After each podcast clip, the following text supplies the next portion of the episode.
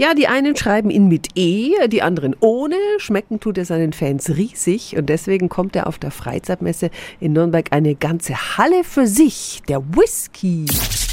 365 Dinge, die Sie in Franken erleben müssen. Kommt er aus Irland oder den USA, wird er oft mit E geschrieben, in Schottland und dem Rest der Welt meistens ohne E. Und äh, Whisky aus aller Welt gibt es am Wochenende in Nürnberg bei der Extramesse The Village auf der Freizeit. Da stehen Whiskys aus über 20 Ländern zur Auswahl. Michael Gradl vom Whisky-Fessler in Altenfurt ist Mitorganisator.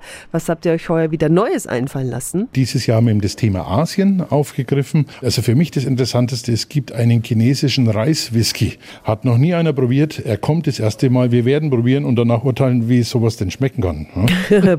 bei Whisky, da denken viele statt an Asien, aber doch schon eher an Schottland. Wird bei euch das stilechte Outfit denn belohnt? Wer im Schottenrückle kommt, das kriegt man hin, das können wir in der Messe hin, der darf einen umsonst probieren. Der kriegt dann umsonst. okay.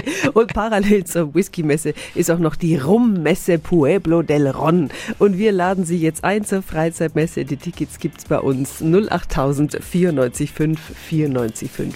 Cheers. Und die Infos sind auch nochmal auf radiof.de. 365 Dinge, die Sie in Franken erleben müssen. Täglich neu in Guten Morgen Franken um 10 nach 6 und um 10 nach 8. Radio F.